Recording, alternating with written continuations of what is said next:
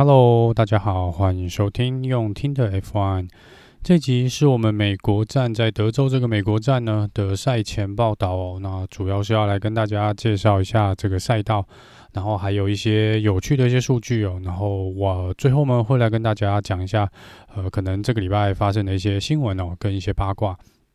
那首先呢，这是这场比赛在美国站哦，是我们睽违将近两年又再次回到了美国本土哦。虽然是呃蛮开心的啦，是能够又看到一个美洲的比赛哦，因为加拿大也被取消嘛，然后呃美国站去年也是被取消的一个状况哦，所以是蛮难得哦，这两年的 F1 又再次可以看到在美国这个北美洲这边呢来进行比赛。不过不太好的消息，对我们台湾或是亚洲的车迷来说呢，这代表我们。这场比赛哦，呃的时差呢会比较痛苦一点哦。这个呃如果没有计算错误的话，预赛应该是在礼拜天早上的五点，然后我们的正赛会是在我们礼拜一凌晨的三点哦。所以这个是以台湾时间来说呢，看来我们是很难得的要来熬夜看这场比赛了。好，那接下来直接进入有关于赛道介绍的部分哦。这是我们的第今年二零二一的第十七场的比赛哦。那整个赛道的全长呢是五点五一三公里，预计呢我们会跑五十六圈哦。在正赛的时候，这个比赛的赛道呢弯道比较多，总共有二十个弯道，十一个左弯跟九个右弯哦。那有两个 DRS 的区块，那第一个呢区块呢当然是在我们这个呃直线的部分哦，就是我们。在这个维修站前面这个直线终点线的这个直线赛道区哦，那它会是在呃这个侦测区呢，会是在第十九弯之前呢，是我们的侦测区哦。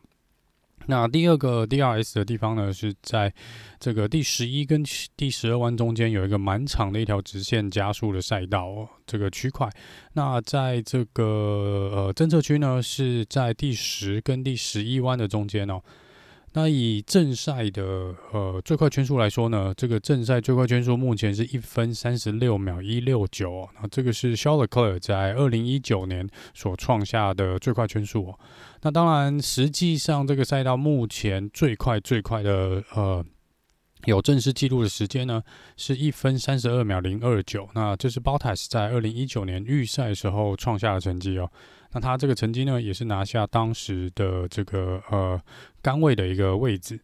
那这个上一场比赛呢是二零一九年嘛？那二零一九年这个 Bottas 刚刚讲过是拿下杆位哦，然后同一场比赛他也拿下了冠军哦。那在那一场比赛呢，站上颁奖台的是 Bottas、Hamilton 跟 Verstappen 哦。那第四名是肖尔克，但是他在第四名已经离第三名的 Verstappen 已经差了五十二秒，所以这其实在去年来说，原则上也就是应该说在二零一九年啊，也就是呃当时红牛跟这个 Mercedes 呢还是处于一个在。呃，前两位的状况哦，后面法拉利跟其他车队是没有办法摸到他们的车尾灯的。好，这场比赛呢，一样准备了呃正常干胎的三套轮胎哦，就是我们的硬胎 Hard C two，然后 Medium Tire C three，然后还有这个软胎就是红胎 C four。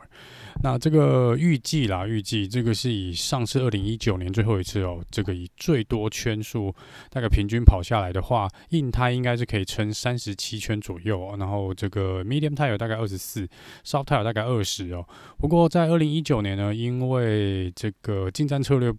的关系哦，这个软胎呢跑的平均圈数竟然跑的是比 medium tire 要多，这是在二零一九年比较有趣的一个数据哦。那目前来说，以过去几场比赛的呃样式看起来呢，应该会是一个基本两停的战略啦。但是在二零一九年的时候呢，呃包泰只是用两停哦，他是用这个 medium tire 起跑，然后 hard tire，然后再换回 medium tire，所以他是做了两停。但是 Lewis Hamilton 只用了一停哦，所以这个呃 Lewis Hamilton 就是 medium tire 换成硬胎之后呢，就直接冲到底了。但是他最后是拿下第二名。所以在这个赛道呢，基本上你是可以直接用呃黄胎搭配白胎这个硬胎哦来去。跑完就用一停来单停跑完整场比赛，但是以过去的看起来的比赛状况来说呢，大多会是选择两停的部分哦。那在维修站进站的时间呢，平均大概是二十七到二十八秒左右。那这个是包含换轮胎。假设我们用三秒钟、两秒到三秒钟的这个平均时间的话呢，大概是二十七到二十八秒。那这个 Mercedes 他们自己有做一个测试啊，就是如果我都不停的话，就是只是所谓做一个 drive-through penalty 的一个试算呢，大概会是在二十四到二十五秒左右。所以你进维修站，呃。照着维修站的限速来行驶的话呢，从头到出来呢，大概会耗掉你二十五秒左右，所以这个是这次维修站的一个呃会损失的一个时间哦。那在美国这场比赛呢，初次登场是在二零一二年哦。那总共到现在我们出赛了八次哦。那这个赛道呢还蛮贵的，花了四亿美金来建造哦。那这个目前呢八场比赛制造出来了有四位的冠军，分站冠军哦。这其中呢，l o u i s Hamilton 就赢了其中八场的其中五场哦。然后 Bottas 二零一九嘛，然后 Kimi Räikkönen 二零一八，然后 Sebastian Vettel 二零一三哦。所以在这场比赛呢，大家可以看到这个赛道呢，原则上大部分基本上。像是 Mercedes 的天下啊，呃，虽然 Lewis Hamilton 对于 Mercedes 这边来说，他只赢了四场，可是因为他其中有一场呢，第一场，第一场是用跟着 McLaren 赢的，那 McLaren 当时是使用 Mercedes 的引擎哦，所以我们会把它归类为这是一个呃 Mercedes 的胜利啦。所以在八场比赛里面呢，Mercedes 就一二三四五至少五场比赛左右吧，五六场比赛哦，所以这个呃赛道是比较。对，目前看数据是对 Mercedes 比较有利的一个状况啊。那这个呃，过去的八场的记录也显示哦，只要你拿下杆位呢，你一定会站上颁奖台哦。所以这个是蛮高的几率，只要你能够拿下杆位，你就可以站上颁奖台。而且呃，八场比赛里面呢，有一半哦，就是四场比赛这个杆位的。呃，赢家呢就是这场比赛的赢家，所以在这边看起来拿下杆位是无比的重要，所以可以看一下预赛的时候呢，到底是谁拿下杆位哦。再来针对天气的部分呢，目前天气预报呢应该是一个呃没有下雨的一个气候啦，目前应该是这样。那但是因为这个时间点的德州哦，虽然气温还是蛮高的，目前气温大概是在三十度左右。那当然这个赛道的温度会再更高一点点，不过目前的降雨机几率呢，应该是在十 percent 以内啦。所以呃，看起来云层图看起来大概只有自由练习一或自由练习二哦，会有机会看到一些零星的雨哦。但是目前呃，简单的预报来说呢，嗯、应该是不会下雨，不会下雨。那因为我也有朋友是在美国，那也是刚好住在 赛道附近哦，所以他是说应该是不会下雨啦。以他们的经验，应该是不会下雨。所以看起来呢，呃，这是我们最近几场比赛可能期待已久一个比较干燥的一个比赛哦，也许可以看到一个比较不一样的比赛的一个状况。好，那之前呢有提到，就是这个赛道啊，因为之前在比这个 MotoGP 的时候，就是机车赛的时候呢，呃，他们有蛮多车手回报说，这个比赛的场地呢是相当相当的呃颠簸的哦，是很不好开的，是因为德州的这个气候啦，跟这个比赛赛道的一个特性，然后还有他们使用赛道的一个状况哦，加上可能比较没有在维修，哦所以这个赛道其实是坑坑巴巴的，然后有些柏油可能是已经隆起的一个状况，所以会造成这个路面相当。相当的不平哦。那这个部分在上一集的时候已经有提到说，在 F1 这边呢，呃，大会其实已经有去跟场赛道来做反应，然后希望他们赶快去做一些这个呃补强哦，跟把这个路面把它抛平哦。那目前来说呢，呃，看起来是有。对于大部分的赛道已经进行了某些程度的处理哦。不过因为稍早我看到 Gasly 在接受访问的时候，Gasly 说他去看了这个，因为他们都会去走这个赛道嘛，车车手都会去用来呃，可能就是用走的方式来判看一下赛道的一个情况哦。然后这个部分呢，Gasly 说其实呃赛道的呃这个状况还不是很好哦。他说甚至可能比他们在呃，这个月初呢，MotoGP 所反映的还要再糟糕，所以他不知道。他说，他说他不太知道他们到底修了什么地方，或把什么地方真的好好铺平哦。他说是有些地方是有些补强啊，但是整体看起来他觉得，哦，这开起来应该会蛮晃的。所以我们会可能过，因为今天这个时间点比较特别哦，所以以往在录音的时候呢，都已经至少有看到呃自由练习一或自由练习二都已经比完了。那目前来看起来是因为时差的关系呢，还没有办法看到详细的数据，所以我还没有得到第一手车手针对赛道状况的一个回报。但是看起来有几位车手是都有说，在他们绕完自己走完这一两圈赛道的状况下呢，是觉得这个路面不平可能会是影响这场比赛呃胜负或是轮胎换胎时机的一个关键哦。那大会这边是有讲啦，说目前来说，在第二弯、第三弯哦、第四弯、第六、第十跟第十四弯呢，都有做一些补强的动作，所以这个部分是针对弯道可能有一些这个路面不平啊，或是呃可能在 curb、这个边缘这边，他们有去把它稍微做一些修正啊。那这个部分就是看到时候自由练习的时候呢，车手的反应如何，是不是还要再做更进一步的呃修正也不一定哦。那这个是关于赛道的这个部分。好，那再来聊聊哦，这个呃，其他车手跟车队的部分。目前来说呢，呃，Sebastian Vettel 已经有出来直接表明了，他们这场比赛他会直接从最后最后一位来做起跑，因为他会把整个动力元件呢，包含引擎全部整组换掉，所以没有悬念。Sebastian Vettel 不管预赛成绩如何，都是从最后一位来做起跑。然后在这个呃。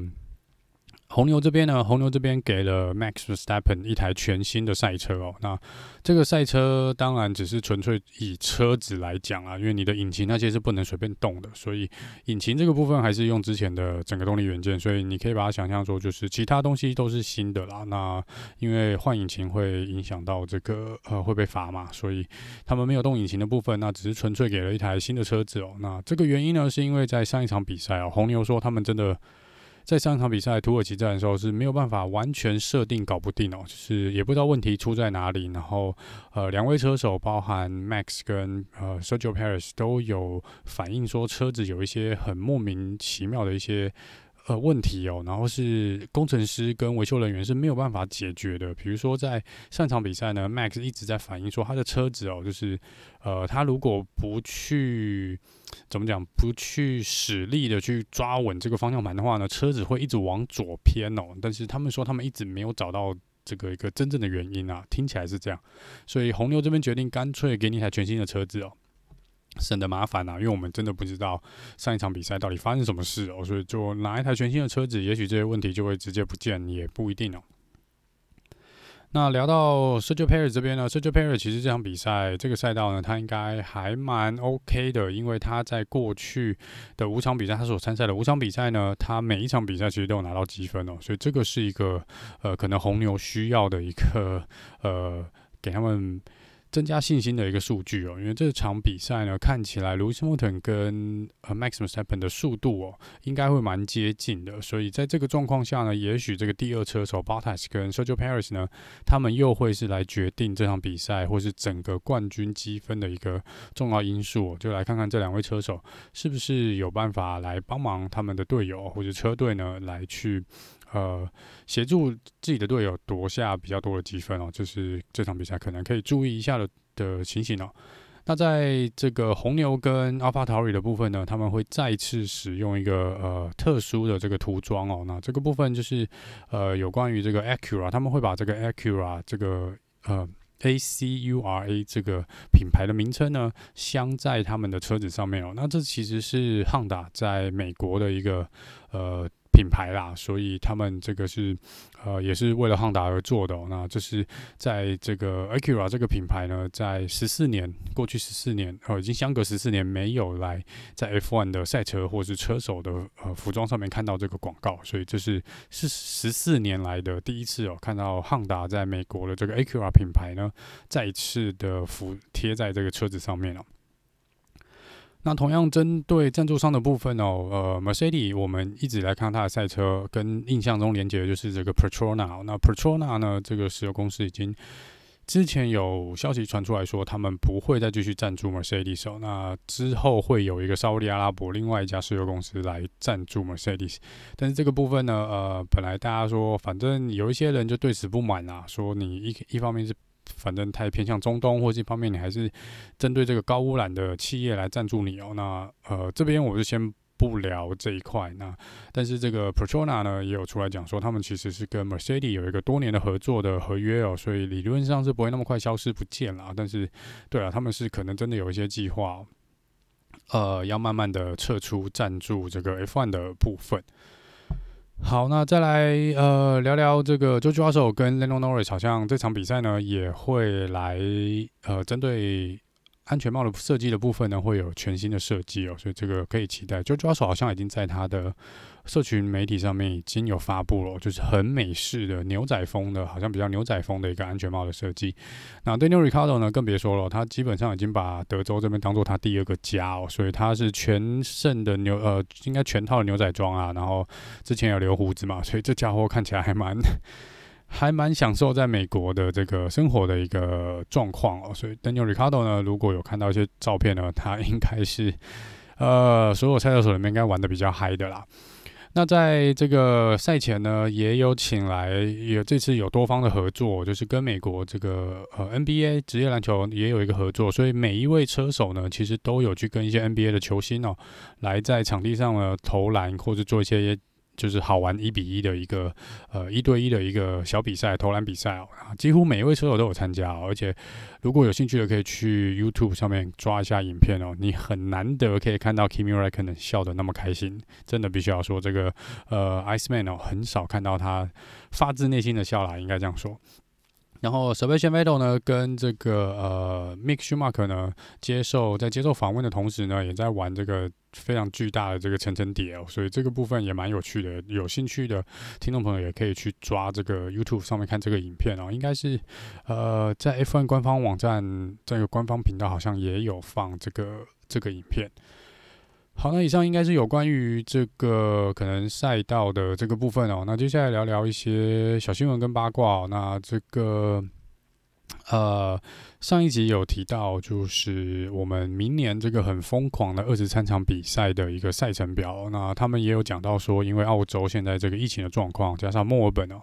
可能当地政府如果再不同意的话呢，也许墨尔本会被从 F1 永就是这个赛程表上永久剔除哦。那在今天稍早呢，这个。澳洲这边有另外一个城市来表示说：“哎，没关系啊，你把墨本踢掉，我们就来接手啊。”那这个城市就是雪梨哦。那这个雪梨 Sydney 的部分呢，他们说，呃，他们也有一些想法。然后这个想法呢，呃，也会是一个街道街道的赛道。然后他们说，这个目前的设计跟想法呢，会比较偏向这个呃呃。Monaco 的这个街道赛的一个设计哦，所以他们说就是可能比较窄啊，然后就是在城市里面奔跑。但这个部分当然是初步设计的一个阶段啦。那只是说，如果这个呃墨尔本这边真的没有办法来举办 F1 的话呢，那他们雪梨说，那他们愿意愿意跟 F1 大会来做一个申请哦，说把这个澳洲站呢移到雪梨来做执行哦。再聊聊龙哥的部分哦，Alonso 呢，他说他这场比赛赛后呢，会把他这场比赛的安全帽拿出来拍卖哦。那所有拍卖的钱呢，都会捐给这个之前在九月的时候呢，在西班牙这边哦，这个一个火山爆发呃的一些这个受害者哦，跟当地的政府。那这个火山好像是在九月十九号。喷发的啦，那在这边龙哥西西班牙人嘛，那他就说，那他这场比赛赛后呢，会来拍卖他的安全帽，那所有的金额基本上都会捐给这个需要救助的这个呃火山这个喷发的这个受害者。那再来最后聊聊 Max 这边哦，Max 前几天出来讲哦，就是呃，如果有在看 Netflix 这个 Drive to Survive，那 Max Verstappen 是出来讲说，他基本上正式的拒绝哦，有会去就是在下一季的这个呃 Drive to Survive 呢，他是拒绝。参与的，就是也就是说，我们在下一集的这个《Drive to Survive》应该是不会看到 Max 在里面会有什么个人的呃面谈的时间哦。那 Max Verstappen 出来讲说，他是对于这个是没有什么兴趣，而且他觉得呃这个节目呢是非常假的哦，因为他说其实有些很多东西呢根本就没有发生，或是根本不像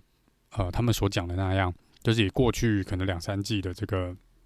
Drive to Survive 的这个内容哦，那 Max Verstappen 原则上是说，呃，为了节目效果，他们去制造了一些话题，然后甚至去呃比较用一个比较不真实的手法去呈现某一些事情哦，就就可能他，我猜他可能是这样讲说，也许就是假设呃，他跟 Lewis Hamilton 其实没有像大家媒体上或是我们现在感。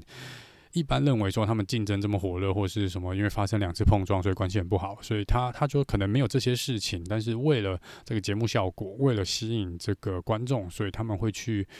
呃，也不见得说是捏造，但是会去用一些呃手法来去让这个议题更生动，或是制造出一些不必要的东西哦。就像呃肖尔克尔之前接受呃。另外一个 podcast 访问的时候也有提到，因为主持人有问过他说，那他当时跟 Sebastian Vettel 在最后那一年哦，发看起来我们在这个转播上面或是在呃媒体上面，我会觉得哇，两个关系可能不好，因为发生几次擦撞哦，可能会有一些这个内部的一些呃不平衡啊，或是一些不满哦。那这个部分，肖尔克尔其实 Sebastian Vettel 也有出来讲类似的事情，就是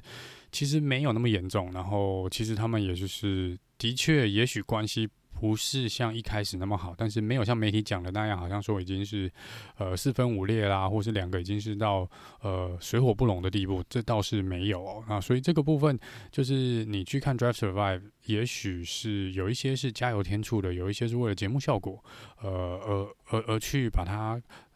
可能放大啦，或是去做一些呃。可能煽动的处理啦，那这个部分，Max s t e p e n 是表示他是相当不满的，所以他说他基本上他没有打算去呃参加下一季的呃 Drive to Survive 的一些 interview 一些面谈哦，所以他说他这个可能要让粉丝失望，因为看不到他哦。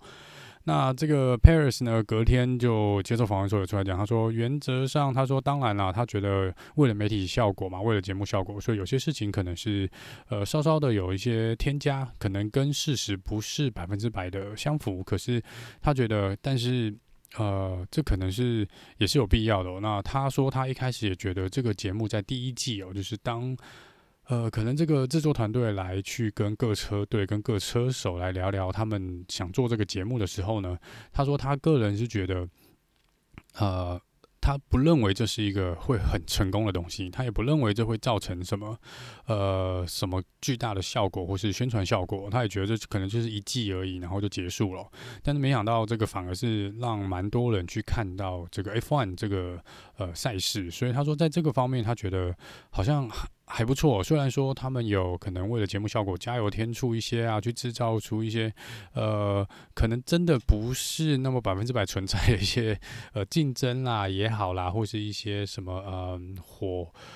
火花也好啦。那他就说，那只要是没有说真的造成他们车手或车队的困扰呢，原则上他又一加上可以吸引一些更多的车迷进来，他觉得这其实是是蛮好的一件事情啊。那这个是这个是。呃 s e r g i Perez 的意见哦。好了，那最后呢，来聊聊一个刚刚没有聊到的一个数据哦，就是如果翻去翻这个从二零一二年开始的比赛哦，那其实二零一三年开始呢，呃，就是我们所谓的 Hybrid Engine，就是这个呃新的引擎的一个时代。那也就是 Mercedes 从二零一三年开始呢，就是一路在这个 Hybrid Era 呢，一直是算是。冠军嘛，就是一直是站在王者的姿态啊。但是其在在美国站这边呢，基本上在过去的七场比赛呢，扣掉 Sebastian Vettel，呃，二零一三年那一场比赛的话，应该是诶，二零一三年那场比赛，呃，过去哦，就是在这个 Hyper Era 里面呢，只有 Kimi Räikkönen 是呃。是不是使用 Mercedes 的引擎来赢得这个比赛的一个车手？所以这个是嗯，法拉利跟 Kimi 呢，在美国站这边呢是有一个挡下 Mercedes 记录的一个存在了。这是二零一八年的时候，他们原则上法拉利那场比赛什么都做对了，就是让 Kimi Räikkönen 拿下了这个美国站的冠军哦。